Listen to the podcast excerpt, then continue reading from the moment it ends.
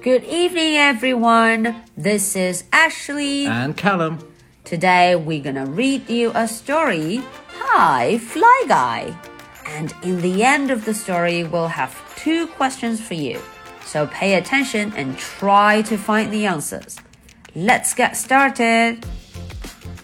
Hi, Fly Guy. Chapter 1. A fly went flying. He was looking for something to eat. Yum, yum, yum, yum. Something tasty, something slimy. A boy went walking. He was looking for something to catch, something smart, something for the amazing pet show.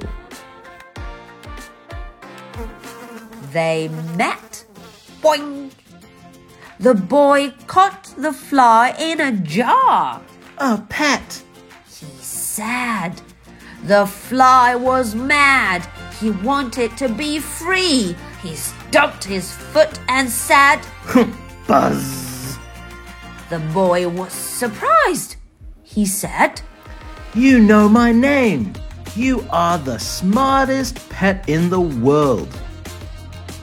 This is the end of chapter 1.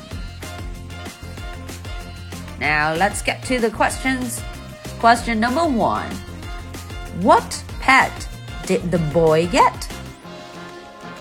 Question number 2 What's the boy's name? So, this is tonight's story. We are waiting for your answers. I'm Ashley. I'm Callum. Good night. Bye.